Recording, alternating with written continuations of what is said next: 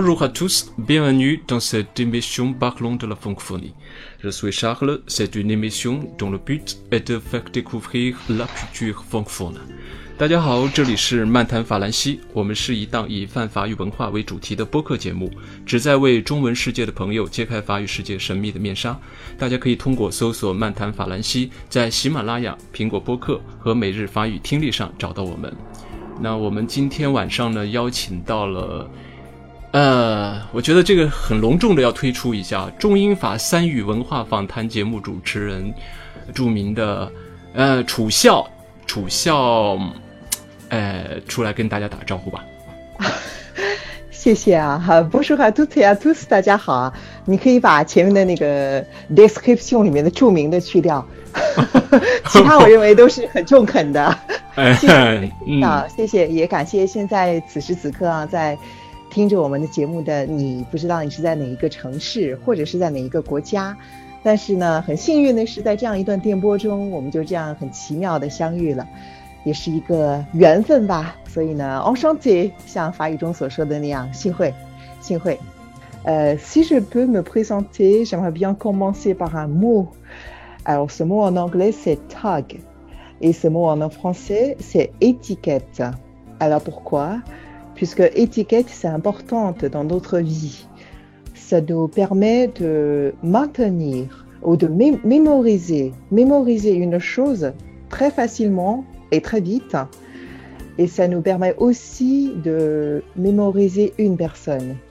Donc si moi, si euh, je suis aussi un produit, je crois que mes étiquettes seront comme ça comme euh, animatrice et journaliste trilingue, comme ce qui est mentionné par Charles, mais aussi un écrivain en culture et histoire, euh, ou bien euh, faculté de journalisme de l'Université du peuple de Chine, étudiante en Suisse, sociologie, ancienne animatrice chez Radio Chine Nationale, mais maintenant présentatrice et animatrice pour euh, radio et télévision Pékin, et aussi euh, directrice de contenu pour une des plus grandes entreprises d'Internet en Chine qui s'appelle Himalaya FM. Et puis moi, je m'appelle Chu Xia. Alors Chu, c'est le Chu, c'est Chu Et puis Xia, c'est sourire ou bien souriante. Et puis euh, voilà, petite présentation. Et je suis très heureuse de pouvoir faire votre connaissance. Merci. En chinois? 啊，好。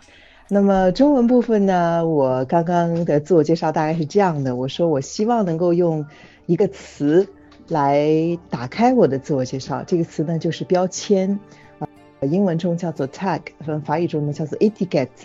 为什么呢？其实标签在我们生活中很重要，因为正是借助它，我们才能比较快捷、迅速的记住某一种东西、某一种产品，或者呢是留意到某一个人。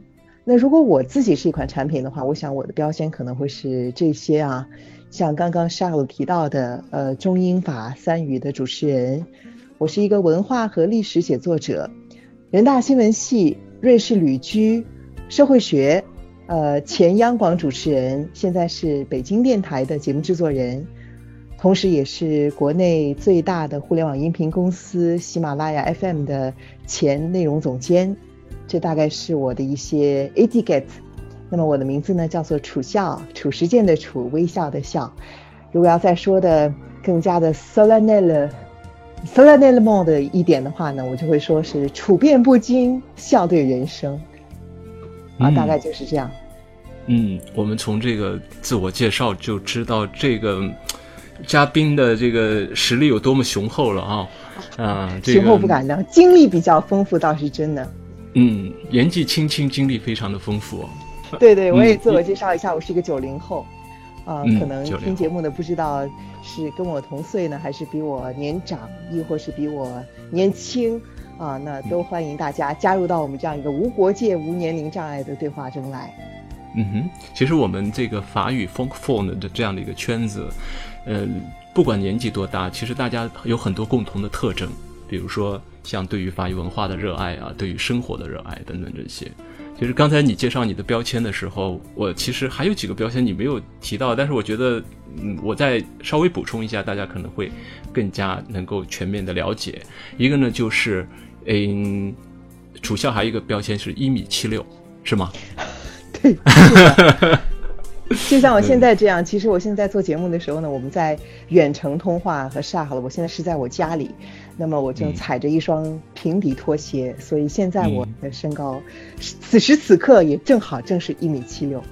嗯，然后顶着光环啊，你看又法语这么厉害，中文都是专业八级的水平，而且是瑞士日内瓦社日日内瓦大学社会学系毕业，而且呢是在这个中央人民广播电台，呃，还有得到，还有喜马拉雅。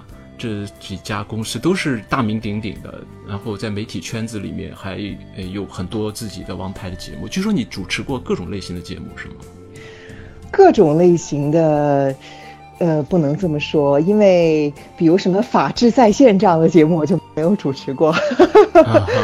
啊，我主持的。当当时我我看到有一篇文章说，你参加一个比赛，然后各大卫视的总监都要去，要找你去。其中粤语的一个广东卫视还是广东什么电视台的一个，还找你去做粤语的节目，是吗？啊啊，这个粤语呢，我现在就会说一句话，叫做什么？我中意食虾饺同埋叉烧包。意思是说我 我喜欢吃虾饺和叉烧包啊，从此可以看出我是一个大吃货。那么，我美食家对，呃，谢谢你的赞誉啊，Merci pour votre compliment。呃，那么刚刚你提到的这段经历，其实已经距离现在快要有十年了。啊，时间时间蛮长的了，是我在二零一二年的时候，就是我大四那年啊，我是零八年上大学，北京奥运会那一年，然后在一二年的时候呢，正好当时深圳卫视在全国有一个主持人大赛，那主要是为深圳卫视来选拔优秀的新生代力量的电视节目主持人，然后当时我就去参加了。那么你也知道，深圳特别它有这个粤语频道嘛，比较嗯。比较地方特色一些。那么当时他这个决赛呢，是你在上面完成一段呈现。其实很多主持人大赛都是你到最后要完成一段呈现，然后呢，频道各个频率的总监，也就是最后会用你的人，就会给你亮灯嘛。那么你就可以在其中，如果说给你亮的灯超过一盏，你就掌握了一定程度上的选择的主动权。我还记得我那时候很幸运，好像是有十一个总监，有一共亮了七盏灯吧。除了体育频道的总监认为我，我看起来确实不像是一个这个适合主持体育健美节目的人，还有其他我有点 一米七六的身高，其实也差不多呀。啊，可能他们还要开发一档篮球节目。啊，思考了一下成本太高，于是忍痛的放弃了这个决定。我是这样想的。那么，那么，所以呢，你刚刚提到的说这个叫深圳台的这个比赛呢，是在一二年发生的事情。那你要提到比赛，在我的呃不太长的职业生涯和学生生涯中，我还真是参加过非常多的嗯比赛。嗯，我记得我在这个研究生的时候啊，我本科呢是在国际关系学院法语专业，呃，法语我透露一下，这个国际关系学院大家最著名、最著名的就是刘欢在法语系毕业。对吧？啊，呃，国际关系学院嫡系小师妹，小师妹。对对对，是的，国际关系学院法语系最著名的是刘欢，但是我们还有很多知名校友，比如说外交部的副部长秦刚。到我们节目来的嘉宾呢，其实我们都要想要问一个问题，就是你当时为什么会选择了法语去国际关系学院读法语？哎，你说这个特别应景，因为好像是昨天还是今天高考出成绩了。啊，让我让我不情不自禁的又回忆起了十几年前的一段往事。啊，那个时候呢，我的家乡是在江苏省徐州市，徐州呢是五省通衢。如果朋友们坐呃火车这个京沪高铁的话，肯定会经过一站叫做徐州。那么呃，当时呢，我在徐州就读于徐州市第一中学，是整个徐州的一个大学霸。呃，因为我曾经考过全徐州市的文科第一名，就是学霸什么程度呢？历史和政治满分是一百二十分，我可以考到两个一百一十九。哦，就是我在，就是我在客观题部分完全不会丢分，但是主观题部分呢，他不可能给你满分，所以会象征性的扣我一分。所以每一次呢，我都可以这两门就是都拿到全江苏省的单科的第一名。嗯啊，这个对于我后来的工作也是有帮助的，因为杰出的记忆能力，无论是对于外语，还是说对于我主持来说，比如说我要出去主持一场什么活动，我不会提前很久做准备的，我可能就提前一个晚上或者是一个下午。我大概看一下，了解一下活动的情况，因为我会主持不同的行业的各种类型的活动。那如果说是一个行业的一个年会，或者说是一个什么样的一个类似的这种知识型的活动，我可能就会提前到会场去看一下。如果有展商在的话，我要拿一下他们的这个册子，大概了解一下来参加这个会议的。明天我要去 s a d e r e s 的这些 audience，他们是什么样的人？那由此我才好制定我的传播策略，我才知道讲什么样的话他们爱听，以及把握到什么样的尺度合适。那么我明天在讲的时候，我从来不会准备一份稿子，完全是即兴的。但实际上我是打过副稿的。那么关于副稿的这种很强的记忆能力，也是在我的这个这个腥风血雨的高中时期锻炼出来的。那么回到你所说的，为什么我要选择这个专业的问题？呃，我首先呢，其实我的本意啊，我想要考的专业和学校是北京大学的中文系，因为我是一个很爱写东西的人，这种爱写东西的脾性一直到今天仍然未改。那么那个时候呢，我就觉得，首先我的成绩是非常好，而且呢，我又喜欢写作，所以我就非常向往北大中文系。但是我高考的时候呢，数学没有考好，大概比平时是低了有。三十多分吧，那么这个情况下我就去不了北大，于是我就开始在那本填报志愿的大大的册子上，张狂的翻了一下其他的学校，呃，所以呢就无意中翻到了有一个地方叫做提前批次，然后在提前批次里呢发现一所学校叫做国际关系学院，然后当时呢是我妈跟我说，她某一个同事听说这个学校极其牛，牛得不得了。呃，什么北大清华的学生都望尘莫及，呃，说你空着也是空，你就填一个吧。那么我当时为什么选法语专业呢？并不是因为我对于法国这个国家有多么的热爱和憧憬和仰慕。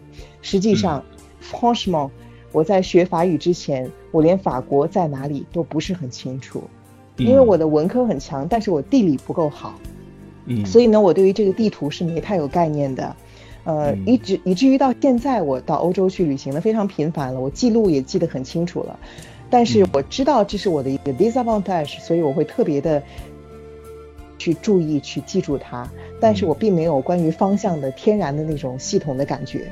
嗯，那么这个地理的不好也影响到我对法国这个以及遥远的欧洲。实际上，在我去瑞士留学之前，我对欧洲可以说是基本一无所知。只是来自于我读的历书，呃，历史的文书籍，而且在江苏地区的考生，我们把自己逼成学霸，那是纯记忆课本，它不像是北京、上海的孩子有那么多的课外活动的机会，所以我们非常擅长考试，嗯，但是我们的视野可能没有那么辽阔，在学生时期起码是这样的。那么我为什么选择法语呢？是因为我查了一下，知道这所学校是以外语而驰名的。所以我选择法语更多的是出于我觉得它配得上我的成绩的虚荣心，才选择了法语。那么这个学校呢，它的小语种就只有两种，一个是法语，一个是日语。然后鉴于我不是那么喜欢日本，所以我就只有法语可有的选择了。不过确实呢，呃，说到这个学校的外语呢，呃，所有的国际关系学院毕业的学生，无论你是什么专业，我们的英语都必须要达到专业八级。他的外语确实很好，我们法语的很多老师当年都是周总理啊，他们的这种陪同翻译。你想这样的翻译，他既要要求业务水平要高，同时政治又要过硬，又要忠诚。所以国际关系学院的校训里面最重要的一句就是叫做忠诚、勤奋、求实创新。忠诚作为国家安全部门的人员来说是第一位的，这是这可以算是我们学校的一种文化吧。然而，par contre, puisque je suis trop évidente comme une fille, euh, en raison de ma taille，所以呢，我这种无法隐于世的过于高的身高呢，就使我没有办法被遴选进入国家部门。当然这是开玩笑了，呃，主要原因也是因为我那时候就决定说，我将来想要做一个职业的主持人，而且是用中文作为我的主持语言。对，是这样。嗯哼，那我们刚才的只是从你的这个 presentation 这个上面去体验到你的法语的功力。其实，呃，我还想在节目里给大家听一听你真正法语的一个实力的一个片段，就是在喜马拉雅，楚笑也有自己的这个专栏，呃，有一个呢是法兰西声音这样的一个专栏呢，我今天听到了他去配。这个大鼻子情圣电影里的一个一段很长的一段台词是吧？嗯，还可以，五分钟以内吧。五分钟以内。然后这个 T Hard，你当时是怎么去选择这个 T Hard？你你当时是在这个喜马拉雅上也是想要宣传一下咱们这个法语文化，所以做了这个专栏是吧？呃，其实其实是这样的，就是这个专辑名字叫做应该叫法兰西文化散步吧。那么为什么会做这个专辑呢？那个时候我其实是在喜马拉雅任职的，呃，其实作为喜马拉雅的工作人员，我的这个身份呢就相对来说比较微妙。就是一方面我是一个主持人，我是一个内容创作者，但是呢，我自己的职能其实更多的是要去寻找到各行各业的 KOL，帮助他们完成内容的策划、品控，呃等等这样一系列的工作。就是说我应该是一个为他人做嫁衣裳的人，而不是一个主动发声的人。这也是后来导致我离开喜马拉雅的一个重要原因，这可能我们后面也会提到啊。那么，呃，当时我做这个节目呢，是想要去寻找一家法国企业，呃，为他做一个定制的这么一档节目，等于在其中可能给他品牌一些软植。我说我们想象一下，他假设是 BO 泉，呃，或者说是 AVN。那么这种情况下呢，呃，我可以在这个讲述法兰西的文化的过程中，融入关于，比如说关于 Avion Avion Le Bon 这个小镇的一个介绍，那么就无形中植入了它的产品，等于说是这个产品从一开始就是为了商业目的而设置的，但是从它的撰稿到它的设计到后来的播音以及音乐音效的制作，如果大家感兴趣的话呢，可以去听一下，是很好听的一档节目。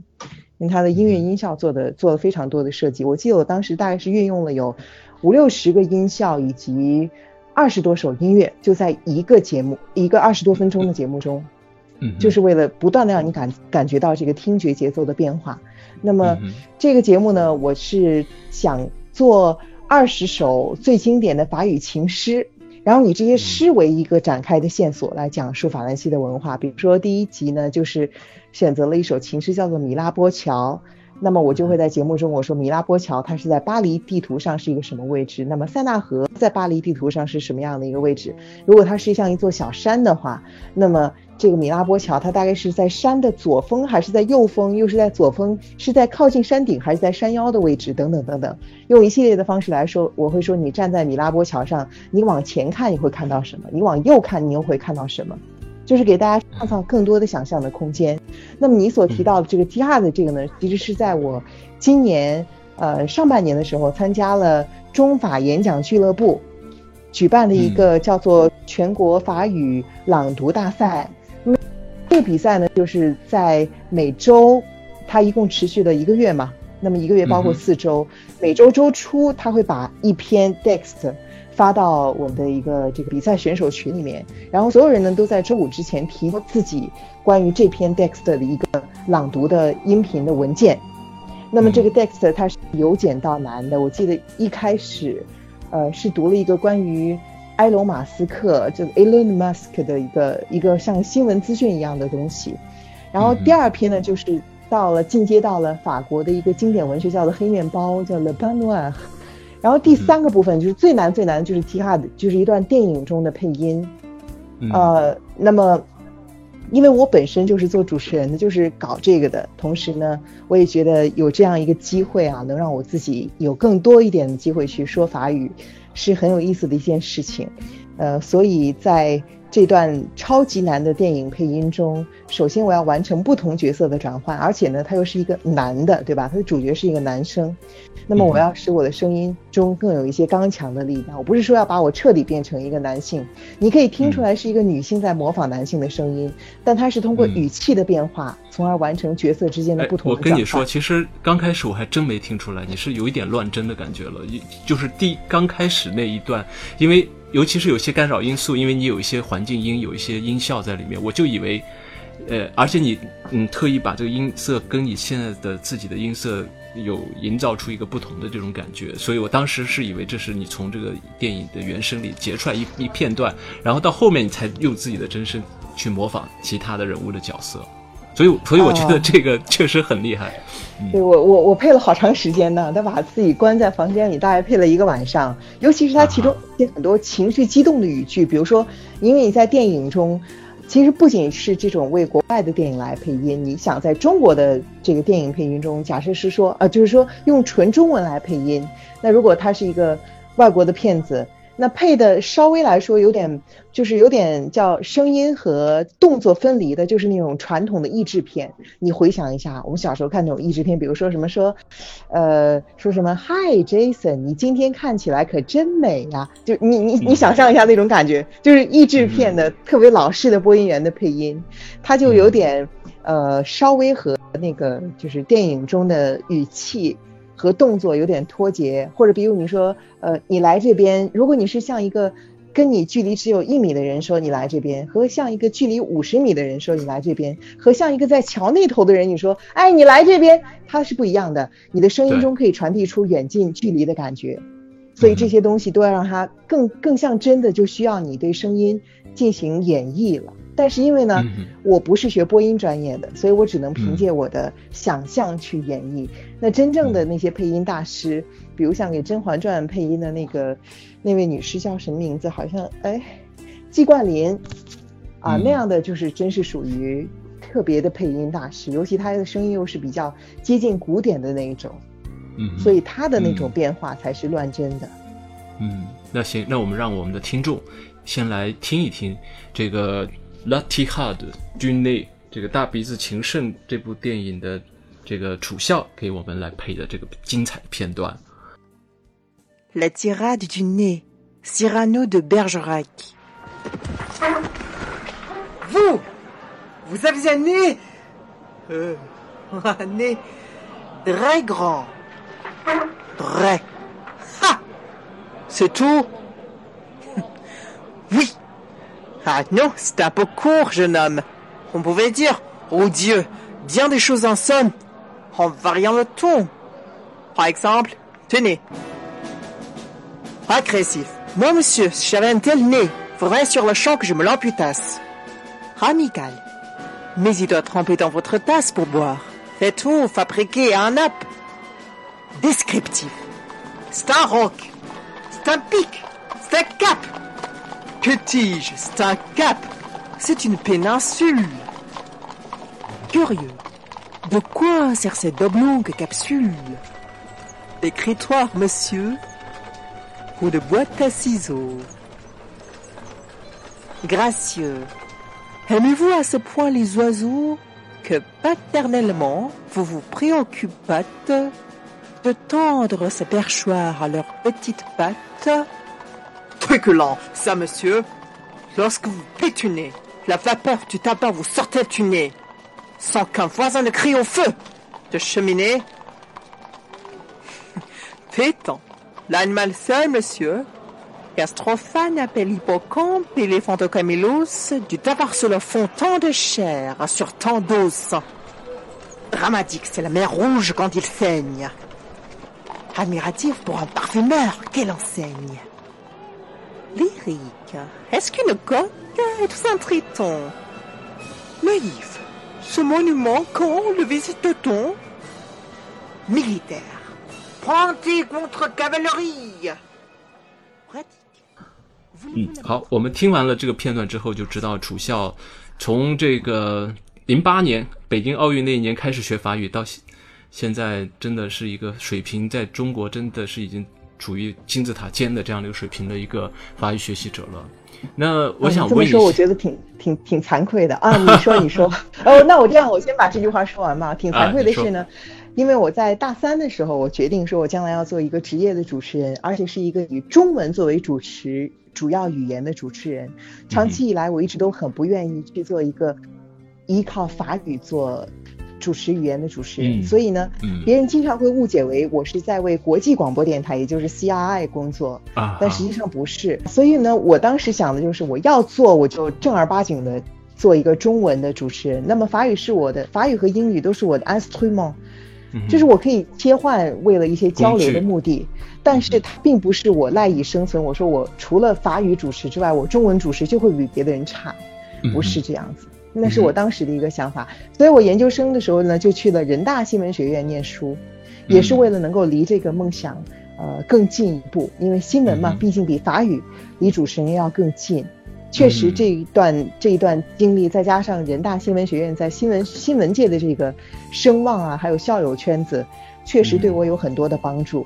那么，但是此后呢，我就没有说像我在大一大二大三的时候，以那种呃惊为天人的状态和勤奋去学习法语，甚至有一段时间，我的法语都是就是 Let's see 东北就放在那里，我就不管它了。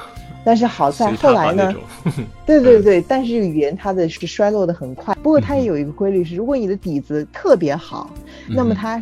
它以急速下降到一个地方之后呢，它就也很难再往下下的更深。对，而且 你在重剪的时候，那速度也会比较快。剪的时候也会比较快，但是呢，当它一旦掉下去了，你要突然有一个场合你需要捡起它的时候，你就会反应不过来。你觉得这个词你明明是知道了，或者说你脑中有那么一个关于表达法的记忆，但你就是想不起来是什么。对对，那我其实是刚才你说的这个，我我也很理解，就是说你其实从小是有这样一个梦想，是要做主持人、做媒体这个行业。呃，用中文的话，你会有更多的自由度。在呃，如果用法语的话，其实在中国这样的空间是比较小的。但我我还是想问一个问题，就是学法语也十多年的时间，法语就是说在职业这方面，呃，当然从这个功利的角度来看。呃，可能会给，尤其我们现在这个听众很多也都是法语的爱好者或者法语圈内的人士，他法语确实给大家带来一些困惑。一个是说，呃，在这个职业的空间上可能会给大家带来比较少的机会。但是呢，法语在给给我们的生活上，是不是也会带来一些不同的感受，或者一些不同的启发呢？你自己这这十多十多年的这个法语文化对你的影响这方面，你觉得它对你主要有哪些方面的一些影响呢？呃，我觉得你讲的是一个大的一个问题方向，我试着把它一个一个来回答啊。第一个是你说学法语的人可能在职业发展方面会觉得有一些限制，有一些困惑。呃，我是这样想的，这取决于你怎么看待你所学的这门语言。呃，对于我来说呢，我认为学语言的人一般有两个不同的方向，一个是把这个语言呢当做一个学术的研究对象来研究，那就是 academic 这个这个方向。比如说我们的法语老师，那他可能一直读这个 la la française littérature，读法国的这个语言文学，读到硕士，读到博士，或者说去。国外专门读一个 FLE，就是那个 Français comme langue étrangère 的对外法语教学的这么一个学位，对很多人都读 FLE。那么这个情况下呢，你就等于你是冲这个语言本身去的。那么第二种呢，是我你把这个语言作为你的一个 instrument，甚至对于对于我来说，我认为它是一个就是向世界的一个窗口，真的是一个窗口。你想，你想的话，就是你虽然今天的信息非常发达，你借助谷歌翻译，你也可以把一页全部都是法语的网页变成中文，你也能看个大差不离。但有的时候，它的翻译真的是没有办法穷尽到这个语言的精髓。因为今天在我们通话之前，我又想起来一个 anecdote，是在一个翻译群里面，有个人抱怨说，因为现在翻译的水平太差，所以不得不买原版书来看了。就是因为太差，那么所以你有了这个语言之后，你就不用借助谷歌翻译，你的处理信息的速度会比看谷歌的翻译要快很多，呃，而且呢，它也会让你。不仅在阅读这个方面有更多的交流的空间和窗口，你和法国人交流的时候，面对面对话的时候，你总不可能说我手持拿一个谷歌翻译器，你说一句我翻译一句这样子吧，对吧？这样的话可能持续一个简单的一个 dialogue，大家觉得 OK。但是你长期的 dialogue，每个人都很懒呢，对不对？你不能让他一直这样子，这样肯定会影响到你们交流的可能性。那么所以在这个情况下，语言它就是一个沟通交流的。工具和窗口，那么以这个为窗口，其实你可以做很多的事情。那么比如说，呃，从我们自己工作的经验来说，因为我工作的年限没有你长啊，那么从我自己的工作的体会来说呢，没有任何工作是要求你的专业性非常非常高的，大部分人都是到了工作岗位之后才开始学。所以他更多的要求的是你的学习能力。那么很多外语专业毕业的学生，后来可能进了外企，然后之后居然承担了像销售顾问或者说市场部这样的工作。那但是他在学校里并不是学 sales 或者也不是学 marketing 的，那为什么会去做 marketing 的这个工作呢？是因为他的语言好啊。但那些学 marketing 的人，他没有办法 get 到这个语言，你不会这个语言，你又怎么知道？怎么样以一种合适的语言来讲述这个品牌的故事呢？对不对？嗯。所以在这个情况下，你的语言可能就比你会 marketing 的 skills 更重要。而且因为后者这个是可以再学习和训练的，但是语言离开了学校的一个长期的学习环境，其实你要靠自学，能都像你学成你这个样子是很难的。语言它要求一个相对集中、密集的学习和个人的天赋。你一旦错过这个时间，你想以零零散散的时间每天翻翻薄荷英语，然后你的英语就已经牛的不行不行了，可以和外国人直接对话了，很少，很少有这样的情况。对，而且要在那个黄金年龄、黄金年龄、黄金时期去学。是是的，是的。然后，那么所以语言呢，它是一个工具。如果你以这样的方式去看它，它就是你的一个 plus，而它不是你，它是你的一个 plus。那你本身又包括什么？你可能会说，那我除了这个学了外语专业之外呢？我我我我我，它不仅是我的 plus，它是我的全部呀！我还 plus，那去除它，我自己还有什么呢？你在大学中你积累的学习能力，你和别人打交道的能力，尤其是你的工作效率等等等等，这样一些通识性的 skills 是所有的职业都需要的。那么外语就是你的一个 plus。如果你能够给人以一个非常友好的交流界面，让人家觉得你这个人非常 adorable。呃，三拜几很喜欢跟你相处，同时你的外语又非常好，那么你去从事任何的工作，我相信都没有你想象的那么难。嗯，楚笑，你的这这番话其实解答了我听众的很多疑问，因为我我听众会有些时候跟我的一个反馈渠道也会告诉我说，学了法语，其实为了这个五斗米的话，可能要去西非。才能够找到更好的一个有这个有回报、收入比较好的一个。是是，我我明白，所以你不用就是把自己把自己限制，尤其是说你去非洲的话，那么非洲肯定有很多这个中国的跟中国合作的工程的原件呢，需要这样的翻译。那么也因为条件艰苦，其实艰苦也没有我们所想象的那么艰苦。现在条件已经大大改善了啊，不是说你在哪天就遭受什么传染病的侵袭呀，但是你要面临长时间的和国内生活的分割以及离开家人，这可能是。你职业上必须承担的一个成本，那么这个情况下，你学了外语，你可以去，甚至你说我们再退一万步讲，你是你是不是可以到一个三四线城市，一个以法语为呃第二语言的一个中学里面去当一个中学老师，再去教法语，或者你给那些将来可能有移民需求的孩子，比如说他的父母已经到这个法国，或者说将要移民到法国去，希望给他的孩子请一个家庭教师，那么这种都是属于非常。呃，也是你教法语的方式，但是如果你把你自己框死在这个里面，我觉得就比较遗憾。虽然也不是不行啊，因为每个人的生活追求不同。那么对于我来说，我我我，呃，我经常会被有人问到，我我经常会被这个人来问到我说，你你教不教，你带不带孩子？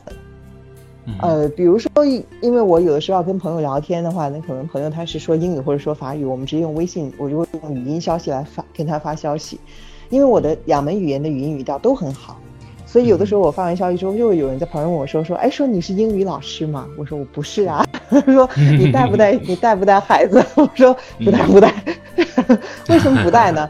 因因为关键是因为你要是做教育培训的话，你的投入产出比比较低。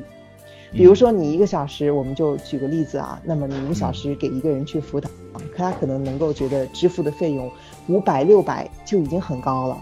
但是对于我来说呢，如果我只是把教法语作为我的一个职业的话，那么我这样的赚钱的效率其实是很低的。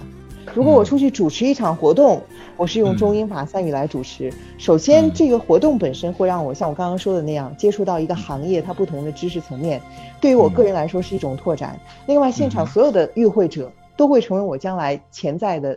可能和我有合作关系的人，那么这个对于我来说，他的提升和我去跟一个人面对面的教一个小孩来辅导法语，同时一个小时拿五百块钱，他的收益是不一样的。所以我是在想，既然你已经学了它，你就要想如何用最好的方式去。如果说你从效益的方与方式去考虑的话，那么你就要考虑你如何能够使它效益最大化。嗯哼，嗯。但是您你的这个不可复制性在于你的这个语言的能力和你的这个形象和身高，和你 在你的这个学这个学校这些圈子，这是不一样的。呃，也不是完全不可复制吧。我觉得这个每个人都不可复制，每个人都有自己的 avantage、disadvantage。可能有人还觉得我太高了，或者有的人觉得我们可能只是需要一个这个交流员啊，并不需要一个主持人，或者觉得你太贵了。那那么这种情况下，不是就是说，所以每个人都有自己的 advantage 和 disadvantage，我也不能满足所有人的需求嘛，对不对？嗯，对对。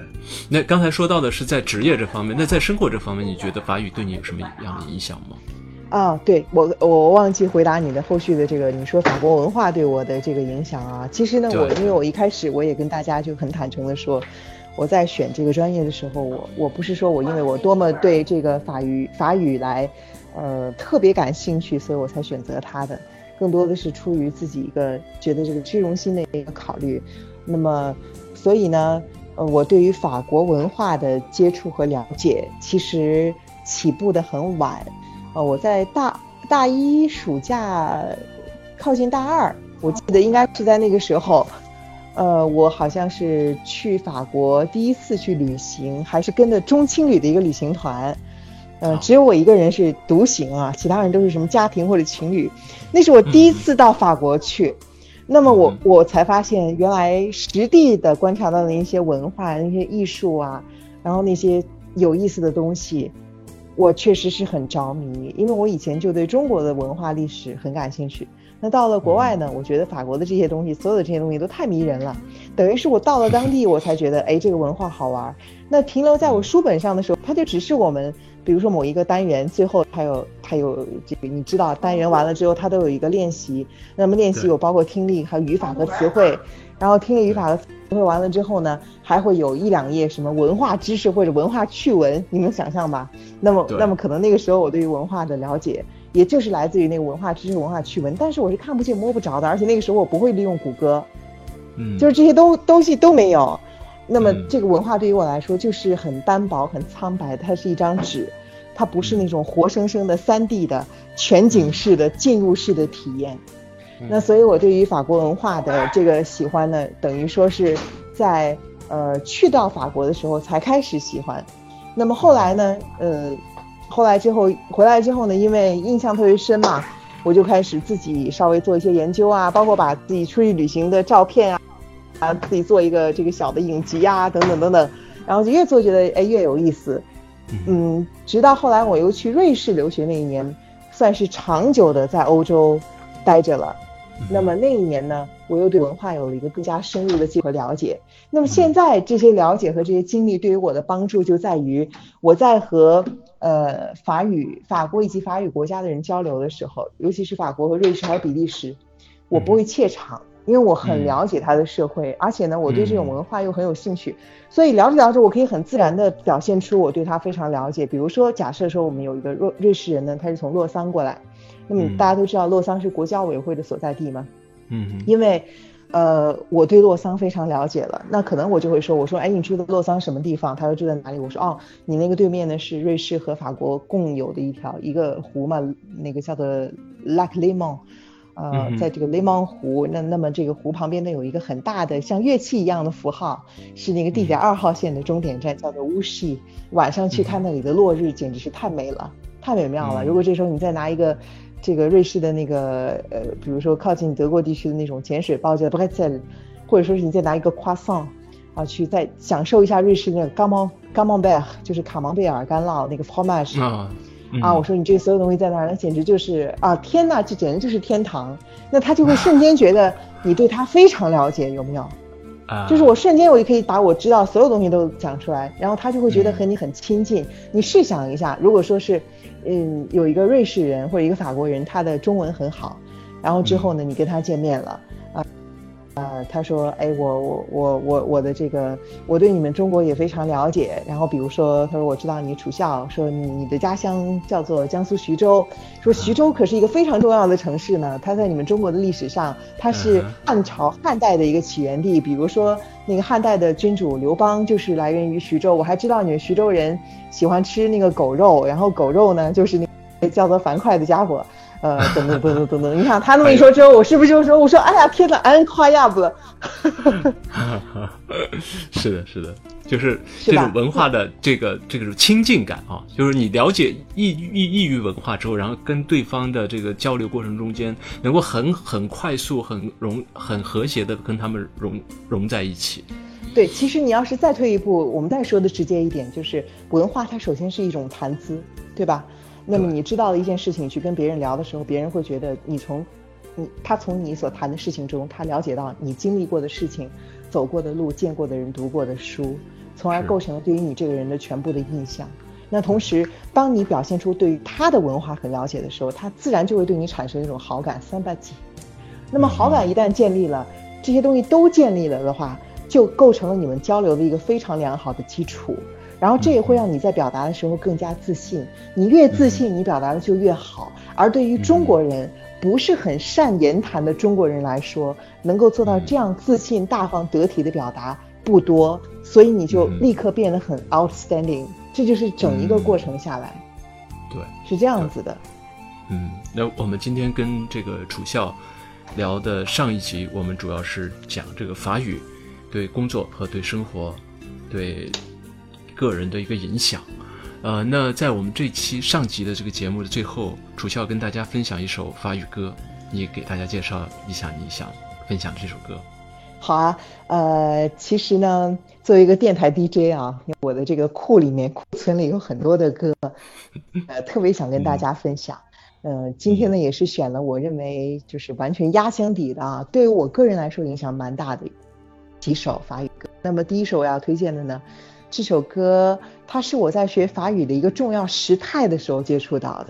这个时态呢，就是未完成时，叫做 r f e 叫做 r f e 那么它的这个歌的名字就叫做 On Seven，就是我们知道，我们以前知道。其实你要翻译的它的话，那么它的这个呃歌唱者呢，叫做 Laconte Sophie。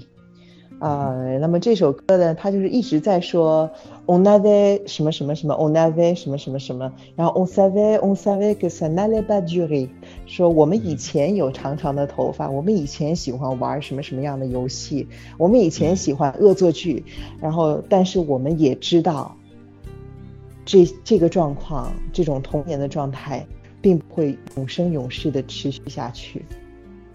嗯，嗯，是这个意思，它其实表现了。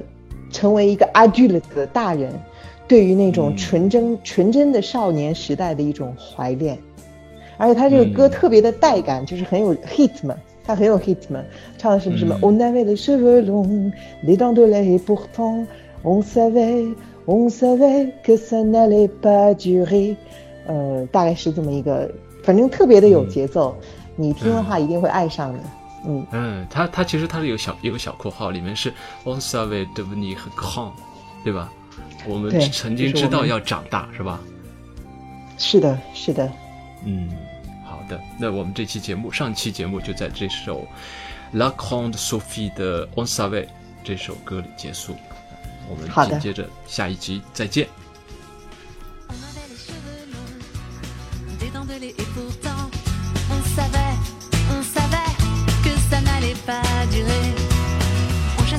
les. Posait plein de questions. On savait, on savait que ça n'allait pas durer. On collectionnait les billes.